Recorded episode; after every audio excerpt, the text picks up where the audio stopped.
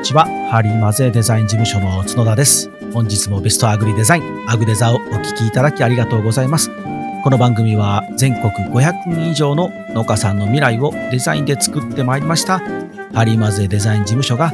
農家の皆様農業分野の皆様のお役に立てていただきたいデザインのお話をしていく番組です。というわけで改めまして角田です。本日もよろしくお願いします。オープニングトークをですね、少し短めにしてみました。あの、毎回皆さんね、あの、聞いていただくのもちょっと本当に申し訳ないなと思いましたので、え今日からこのぐらいの短さでスタートしていきたいと思います。よろしくお願いします。でですね、本日はですね、えー、もうこれ最初からちょっとお話ししておきたいんですけれども、えー、お役に立たないと思います。お役に立たない話を放送するなって話なんですけど、まあ、あの、ちょっと、えー、久しぶりにブレイクという形で、えー、休憩を挟んでね、見たいなと、えー、思いますので、よろしくお願いします。え、タイトルもね、あの、もう見ていただいている方は、あ、とうとうこのネタやりよるなと思うかもしれないんですけど、え、っと、大好きな、僕が大好きなですね、あの、徳川家康のお話をしたいなと思っております。どうぞよろしくお願いします。さて、その徳川家康なんですけれども、えー、徳川家康を知らない人っていうのは、多分日本人ではいらっしゃらないですよね。絶対知ってますよね。でも、あの、どういうことをした人なのかというか、どんな人だったのかっていうのは結構ね、こう、勘違いと言いますか、されてる人が多いかなと思ってですね、特にあの、ドラ、大河ドラマとか映画とか物語とかでは、こう、ヒール役、悪人ですね、悪者に描かれることが結構多いんですけれども、これはまああの、歴史っていうものはですね、その時代その時代によって実は変わるもんなんですね、解釈が。なので、あの、やはりこう、今の時代に徳川家康というのはそういうふうに思われているんですけれども、実際の徳川家康、リアルな人間としての徳川家康っていうことを少し学んでいくと、かなりね、あの印象が変わるんですね。なので、あの、少しでもそこをね、あの紹介していきたいなと。で、えー、来年、再来年か。再来年の大河ドラマも徳川家康に決定しましたので、本当にもう待ち遠しくてしょうがないんですけれども、でちなみにあの僕は徳川家康公と同じ誕生日でですね、12月の26日なので、あの親近感が死ぬほど湧いてるんですけれども、だからといって好きだってわけではないんですよ。あのまあ、あの生まれ変わりだともう若干ちょっとうっすらですけど思ってますけど、あのだからといって好きじゃないんですけれども、まあ、ちょっとあの、まあ、家康公がどんな人なのかっていう概要をですね、簡単に、えー、最初にね、説明しておいた方がいいかなと思います。で、えー、皆さんよく一番まああのなんて印象といいますかパッとイメージが浮かぶのはまあもちろん江戸幕府幕府を開いた人だというのは分かってらっしゃる方が多いと思うんですけれどもでその次はどうしてもこう関ヶ原の合戦で、えー、東西に分かれて東軍を率いてで西軍は石田三成っていう人がいて徳川あの関ヶ原で合戦があって徳川家が勝って幕府を開くというような、まあ、教科書にね習うとそうなんですけれどもでそれがどうしてもこうあの豊臣の天下をですね横取りして徳川幕府を建てたような言い方とかいうイメージがね先に先行しているのでどうしてもこうちょっとあの、まあ、人のものを取ったみたいな悪いやつとあと腹黒いとかで計算高いとかたぬき親父とかっていろいろとねこう言われるのでちょっと、あの、ファンとしては悲しいんですけれども、まあそういうね、あの、歴女が喜ぶような人じゃないんですよ、実は。あの、家康っていうのは。で、皆さん、あの、もうあの、肖像画のあの徳川家康公のイメージが今想像されてると思うんですけれども、こう、でっぷりと太って、どっしりと構えてるあのイメージ。あれはですね、あの、あの肖像画は、えー、実際の家康ではないと思います。ないと言われております。っていうのも、あの神格化されるんですね。あの亡くなった後にあの神になるんですね。で、東照大権現というあのいわゆる東照宮っていうところがありますね、栃木県に。あそこに今祀られているんですけれども、東照大権現という神に、えー、なります。で、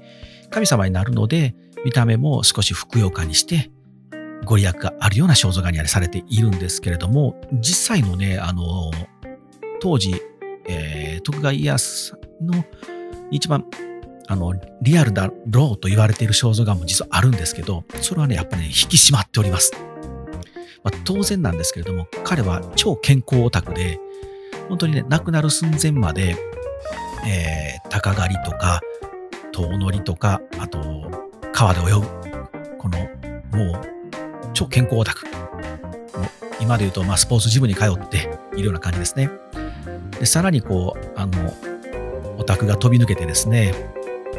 薬を有名なお医者さんが作るのは信用できへんということで、もう自分で調べて調べて調べ倒して、自分で薬を調合していた人なんですね。そこまで健康に気を使っている人があんなに太っているわけないんですよ。しかも、あの、質素倹約で通しているので、もう食べるものとかもあの贅沢しません。なので、かなりね、引き締まって有能な人物であったんですね。なので、まあ、あの、司馬太郎とかの関ヶ原っていう小説とか読んでいると、家康はでっぷり太っていて、あの、よっこらせっていうような感じの描写でとところどころ書かれているんですけれども、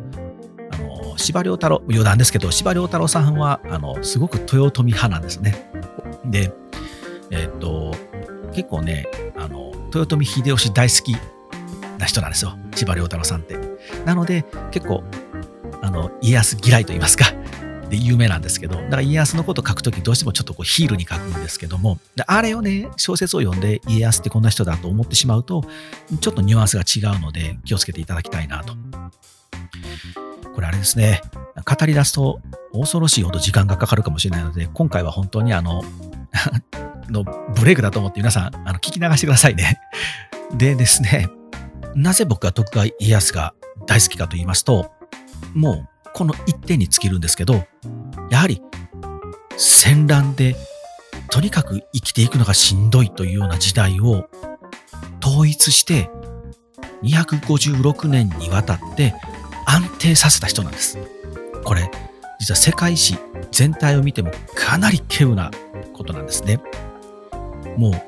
実際実際内乱とか、その飢饉があったりとかして浮き沈みは確かにね、あの、江戸時代ありましたけれども、でも大きな戦争っていうのは一旦ゼロにした男っていうのは世界的にも彼だけなんです。すごくないですか？これって。今、大河ドラマでの主人公に選ばれる戦国武将とか、幕末の志士もそうですけれども、必ずみんな、あの戦の内容、平和な時代をって求めて、あの、生きていくみたいなストーリーになるじゃないですか。あれ、嘘ですからね。直江兼次とかもそうでしたし、ね、もう他のいろんな武将、真田丸の時も真田幸村もそうでしたけど、みんなその戦の内容、戦の内容を俺は作るんだっていうようなストーリー、大筋のね、本筋になるんですけれども、そのコンセプトできちんと本当に戦国時代を生きたのは、僕はこの家康たった一人だと、僕はですけど思っております。なぜかというと、ここは少しあの、ちょっとデザイナーのデザインをちょっと絡めますね。ちょっと絡めさせてもらいますね。あの、皆さん、徳川家康の旗印ってあるんですけれども、わかるでしょうか？今パッと思い浮かんだ方は、葵のあの、門所だと思うんですね。この門所が目に入らぬかってあの、葵の、三つ葉葵、えー、水戸黄門とか暴れん坊将軍とかでダーンと出てくるやつですね。でも、あれは旗印じゃないです。あれは家紋なんですね。家紋と旗印、旗指物とかって言うんですけど、旗印はまた少し違ってですね、実は旗印っていうのは、あの、個人個人が制作します。で、家紋っていうのはこう家ごとに継いでいくものだったりとか、譲り受けて分家していくものなので、個人のコンセプトっていうのはあまり関係ないんですね。でも旗指物の旗印は、その武将とか、そのえ侍のアイデンティティが表現されているものなんですね。俺は、わしはこういう思いで戦場に立ってるんだっていうものがこの旗差し物に現れるんですけれども、皆さん、もしよろしければ、あの、徳川家康の旗差し物を見ていただいたら、オンリ江戸ゴング浄土って書いてるんですよ。これ、まあ、これちょっと詳しくまた話すると、また、あの、いろいろと長い話なので、か、はしょりますけれども、これはまあ、この汚れた世を、とにかく平安にして、平和な時代を、平和な世界を作りたいんだっていう思いなんです。徳川家康の徳川家はこれをコンセプトにしてるので、人が優秀な人材が集まり、もし、あっちにつこうかな、こっちにつこうかなと言い臭いなと迷った時に、これは家康についた方がいいだろうって思わせるんですね。なので徳川家の家臣団、普代の家臣団っていうのは、すごく小6、えっ、ー、と、今で言う安い給料ですね。その、徳川家ですよ。天下で豊臣の時代でも一番マックスの所領を持っていた一番大大名の徳川家の家臣団、四天王と呼ばれる人たちもいるんですけれども、彼らもすごく小6。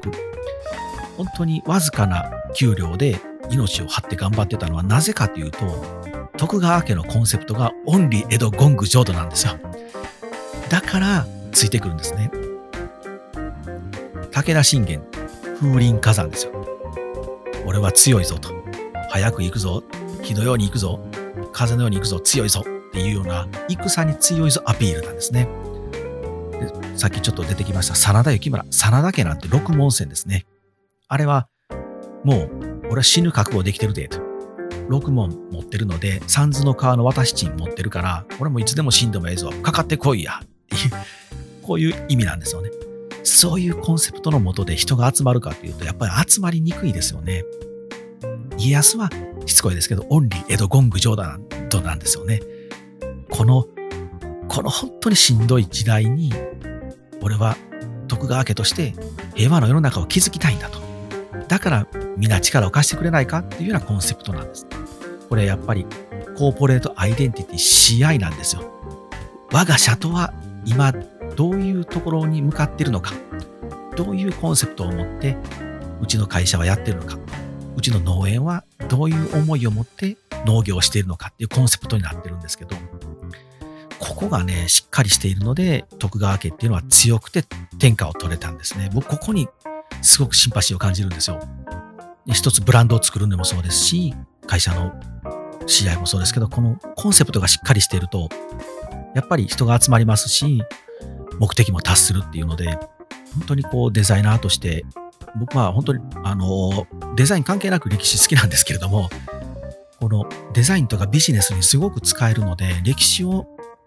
学ばないっていうのは、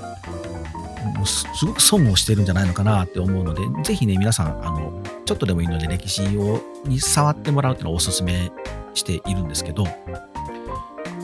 あまた脱線してるから大丈夫かな？大丈夫ですね。あの、今日はですね、あの、本当にあの、超僕ブレイクでいこうと思ってますので、あの原稿なし、今何も見ずにですね、真っ暗なモニターを眺めながら喋ってるので、ちょっとね、あの情報もあやふやなとこあると思いますけど、ごお許しくださいね。で、あの、僕も実は結構本を読むのが好きで、いろいろな本を雑食で読んでるんですけれども、実は家康公もですね、恐ろしいほど本の虫だったんですね。もう、いろんな逸話残ってるんですけど、その戦場に本を必ずも何冊も大量に持っていくとか、まあ、部下は大変だったでしょうね。当時本なんて超貴重中の超貴重なので、汚したり破ったりね、なくしたりしたらほんまに超しばかれるでしょうけど、そういうのをわざわざ戦争、戦場に運んでいくと、この天下分け目の関ヶ原の時にも本を持って行ってたようですし、本から先人の知恵を借りて、今自分はどうしたらいいかっていうのをすごく思案をする人だったみたいなんですよ。で有名な話なんですけれど、晩年、家康が亡くなった後に、えー、っと、尾張、えー、僕が住んでる紀州ですね、和歌山、紀州藩、紀州、で、水戸、尾張と紀州と水戸ってこれ御三家ですね。御三家にそれぞれ自分がために貯めた本を、あの、子供たちに、子孫にということで文庫として分けていくんですけれども、それがですね、約1万2、3000ですかね。1万1000か2000冊ぐらいの本。すごくないですか？江戸初期ですよ。家康が亡くなったのは1100、じゃあごめんなさい、1616年だったかな。いろいろあったなと僕覚えてるんですけど、確かいろいろだったと思います。あの、間違ってるかもしれないんで、皆さん調べてくださいね。いろいろ、えー、1616年、1600年代に本を1万冊持ってるんですよ。すごくないですか？それを子孫に残すんですね。これが大事やと。これからのもう、わしはなんとか平和を作ったので、これからはとにかく本を読めと。お前たちは。っていうふうにして分けてなくなっていくんですけど、素晴らしいなと思ってですね。これ、家康さんの概要を説明しますねって言いながら、もう家康公の僕が伝えたいことをもう先に喋ってしまってますね。すいません。め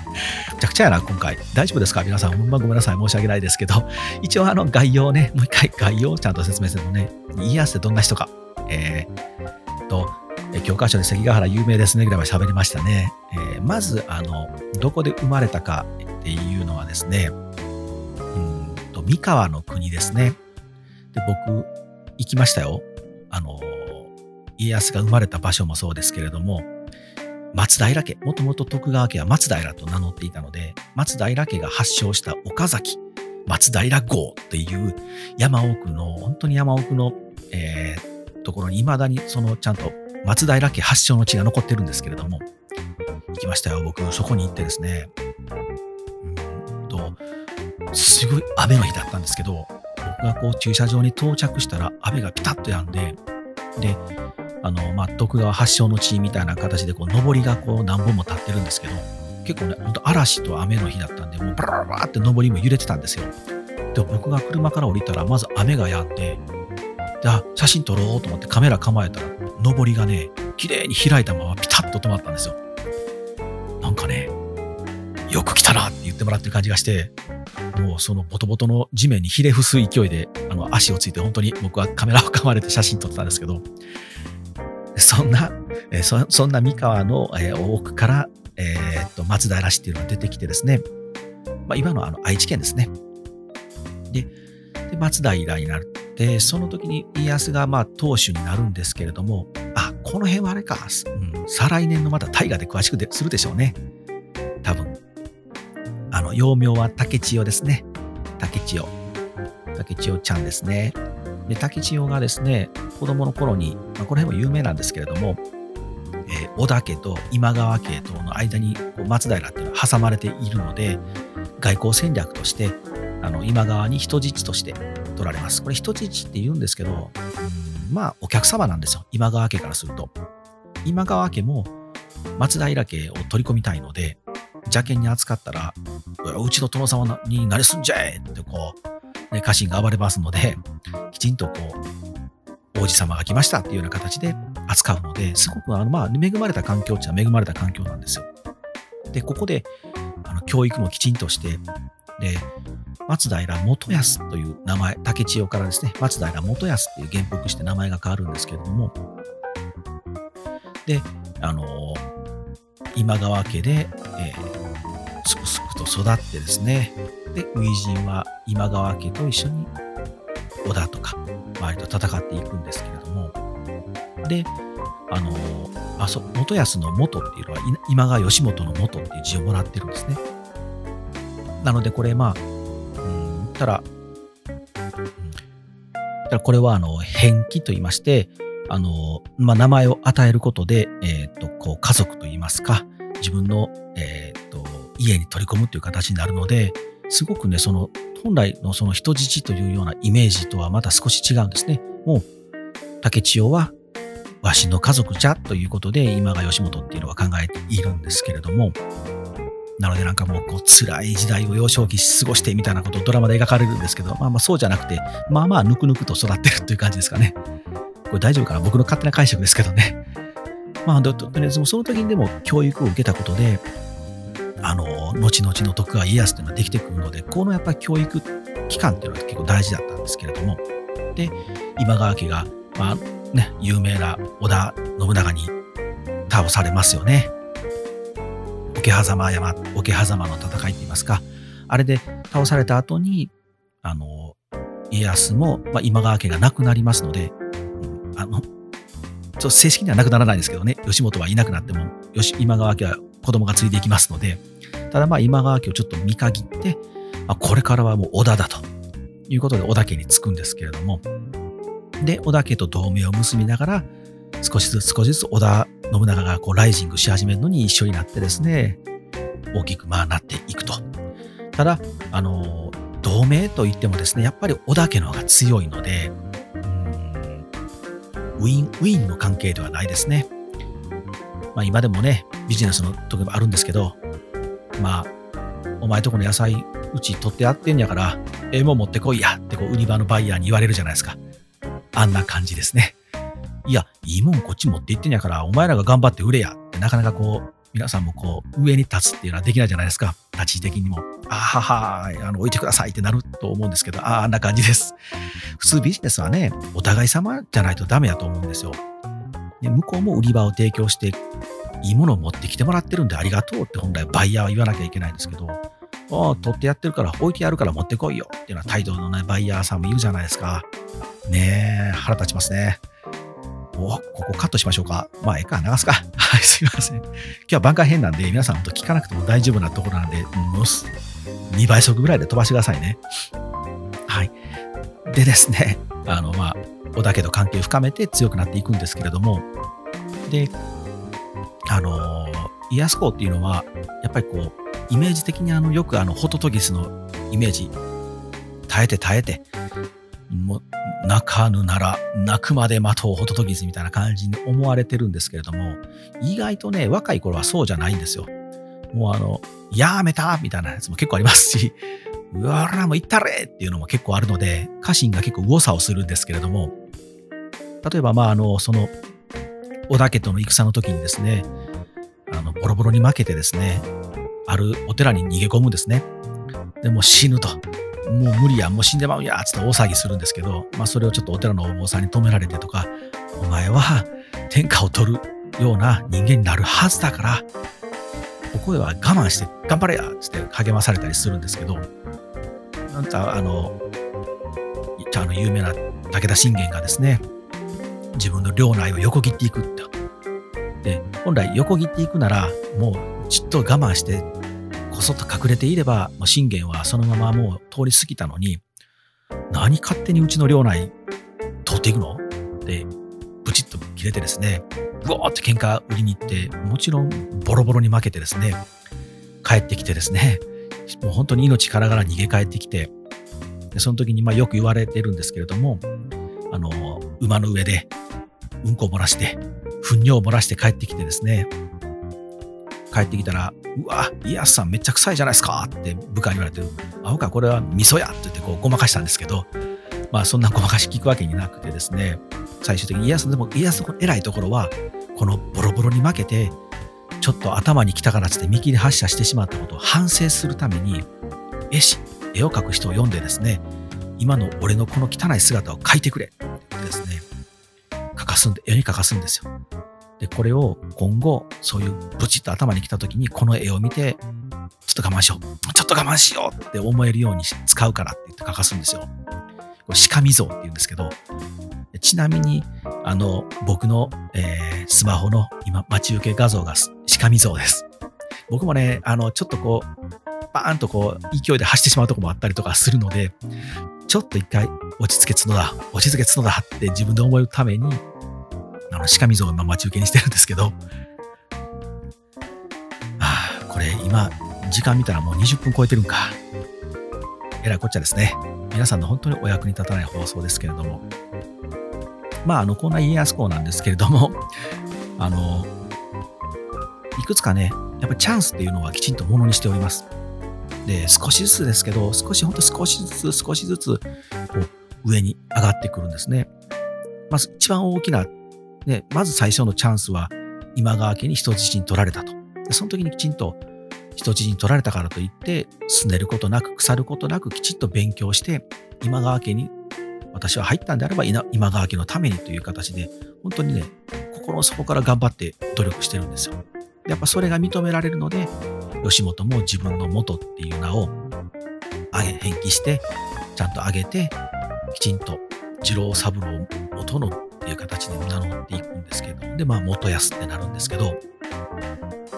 で、次はその今川家が織田に倒されたら今度織田家っていうことにきちんとこう、チャンスを即地に、まあ、ことはあれですけど、織田家にきちんと乗り換えて、やっぱり今川のままにいたらこのままやったら沈むなっていうきちんと判断をしてるんですね。で、織田家に今度着いたとなれば、今度織田が、信長が本能寺で滅ぶまで、ここまできちんと同盟関係を貫くんですね。もう、織田家って、あの本当ベンチャー企業なので、結構やばいことをたくさんするんですよ。信長の話をするとまたあの長くなるのでこれ飛ばしますけど、信長は信長でやっぱり自分はベンチャー企業なの分かってるので、かなり危ない橋をバンバン渡っていくのに、まあ、家康は散々巻き込まれていくんですね。なので、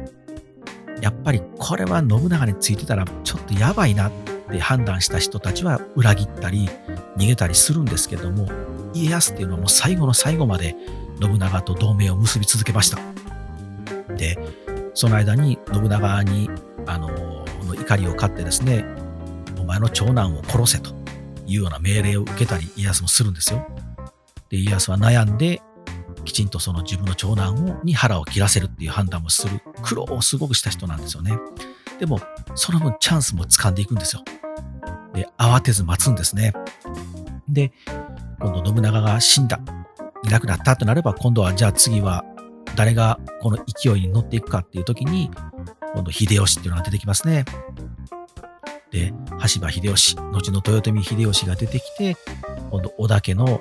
それこそ織田を乗っ取る乗っ取るんですね、秀吉っていうのは。で、完全に乗っ取っていくんですけど、そこでも、ある程度やっぱり、まだ今自分の番じゃないなっていうふうに家康が分かれば、今度、豊臣秀吉が豊臣政権を多分作るだろうと。じゃあその作った中でどれだけ自分の力を見せていけるかっていうことに注力して、きちんと対策を立てて立っていくんですけれども。で、大衆秀吉が亡くなった後に関ヶ原が起きて、いよいよ家康の番ってなる時も、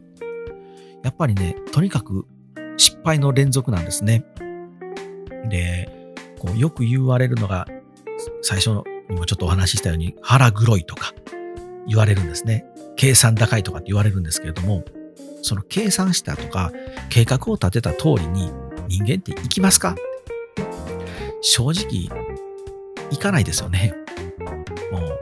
遠足のしおり通り行かない。遠足の、遠足程度でも行かないじゃないですか。ね、ここでこうして、ここでこうして、ここでこうしてと、ね、ここのバスで休憩して、ここでご飯食べて、ここでディズニーランドで遊んでみたいな旅のしおりを作ったとしても、あの通り行かないでしょ ?5 分、10分ずれたりとか、雨が降りましたってあるじゃないですか。ああの程度でもうまくいかないのに、天下を取る算段を全部家康が思い通りなんかできるわけないんですよ。とにかく失敗をし続けたけども、その失敗をプラスにとにかく転じてきた人なんです。ああ、全部喋りたい。全部喋りたいけど無理か。無理ですね。あの、まあ、例えば関ヶ原の戦い。これ、あの家康が実は本体で、で、息子、秀忠が、えー、遅れてくると。で遅れてくるのをもう待ちきれないので、家康は自分たちの本体だけで石田三成と戦って、まあなんとかなったんで、後から遅れてきた息子の秀忠を叱りつけるっていう場面があるんですけれども、これもね、僕は実は多分ちょっと作り話なんかなと思っております。ま、定説とされてるんですけれども、どう考えてもね、あの戦の定石として考えると、後から遅れてきた秀忠の方が本体なんですよ。で、家康はあの本体じゃなくて先発ですね。で、本来は本体を待って戦うのがいいんですけれども、家康はここで決断するんですね。まず自分でできるだけやっておくと。もし何かあったら、まだ秀忠、息子の本体を残しておく。この決断がきちんとできるのがすごいんですね。この話は掘り下げるとまずいな。本当に僕はあの、実は、えー、ちょこちょこお話ししているように、実は、あの、自分の名刺にですね、あの、歴史研究家、かっこ自称って書いてるんですけど、まあ、何を一番メインであの調べ倒してるかというと、この関ヶ原の戦いなんですね。この関ヶ原はね、人間模様が凄まじくてですね、このビジネスとか僕たちが今現在生きる僕たちがすごく役に立つ、あの、先人たちの決断がたくさんあるので、ここも話したい。ここも話したいけど、これはちょっと難しいので今日も癒すだけに絞りますね。今だんだん早口になってるなって気づきました。あの、言いたいことがいっぱいあるので、今もうカラカラ回ってますね。はい。あの、まあまあ、そういう形でですね、家康っていうのは、その、きちんと失敗してきちんと取り返してる人なんですよ。で、これが、あの、僕はすごいなと思いまして、なので、あの、最初から計算通り全部できた超人なんだろうと思われるんですけど、そうじゃないんですよ。で、組織の作り方とかもやっぱり素晴らしくてですね、家康はやっぱりトップなので、最終は結局自分が決断をしなければいけないっていうこと分かってますし、最初にこうトップダウンで自分が口を開いてしまうと、素晴らしい意見がもしかしたら家臣や仲間から上がってくるかもしれないので、のに、その意見を聞けない可能性があるじゃないですか。なので、家康はね、まず自分の意見を絶対言わないんです。まずは、皆さんの意見を聞かせてください。それをか全部合わせ持って、僕はこうしますっていうような会議をする人なんですよ。ここが少し、あの、織田信長とか、秀吉との違うところですね。特に秀吉の場合はもう、あの、すごくアイデアマンで頭の回転が速くて、多分ね、秀吉の方がね、超天才で超人だと思います。もう、パッと思いついてさっと行動してっていうのをダタタタタタとやっていける人なので、でも家康は違うんですね。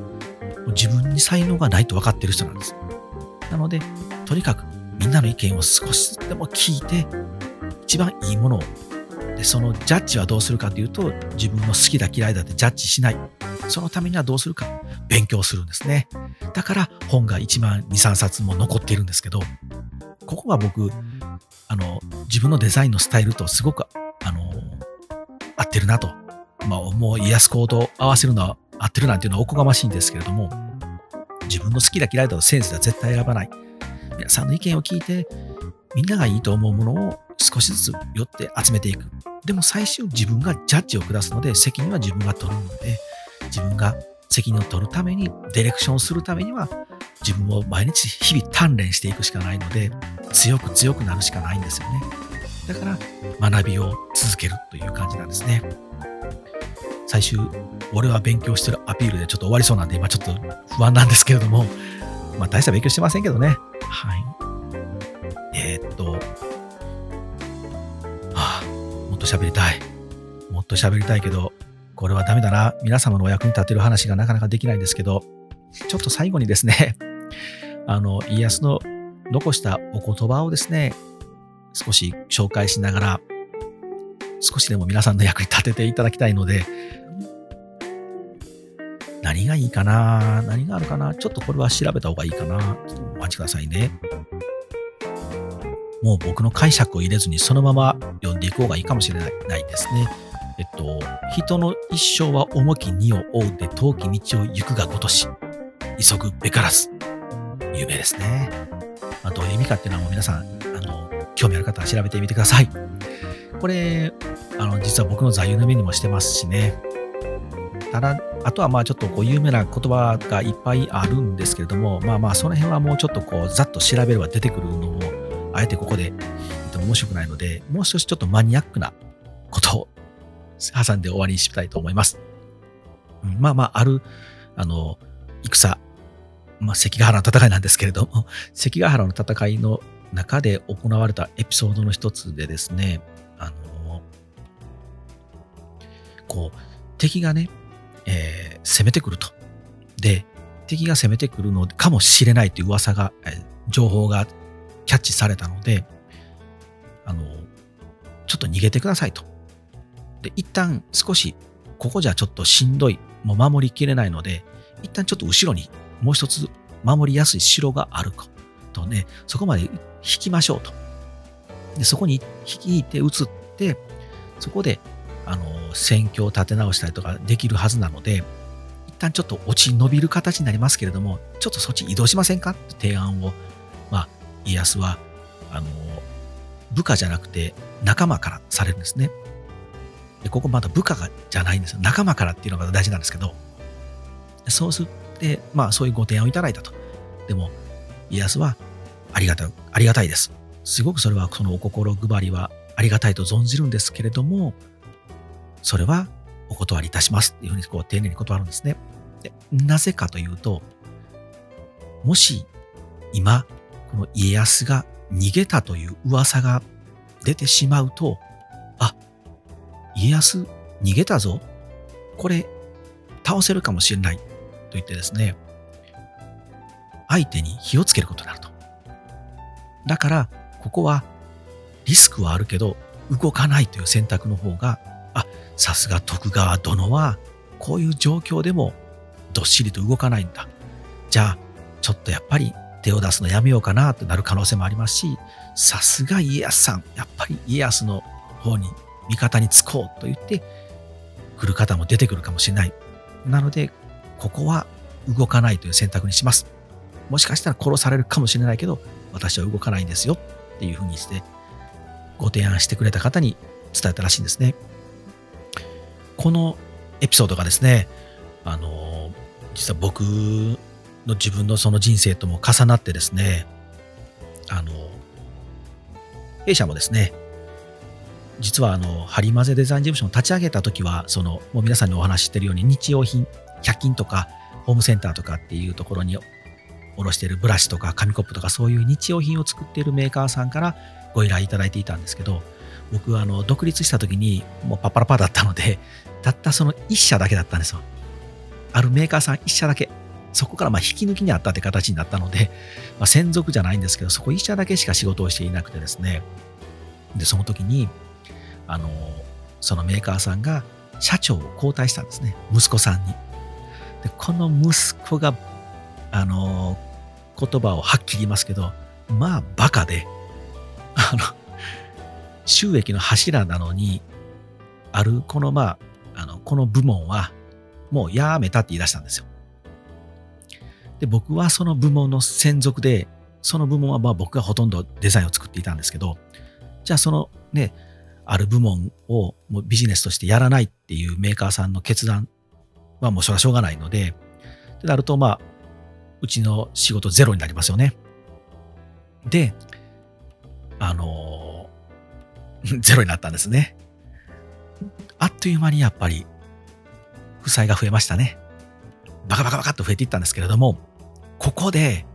逃げたり、あの、ちょっとハリマジデザイン事務所って調子悪いんじゃないの？って思われてしまうと、原因はそのメーカーさんが社長交代した時のもう息子になったからやり方を変えたという原因かもしれないんですけれども、そこの部分は世間からは見えないじゃないですか。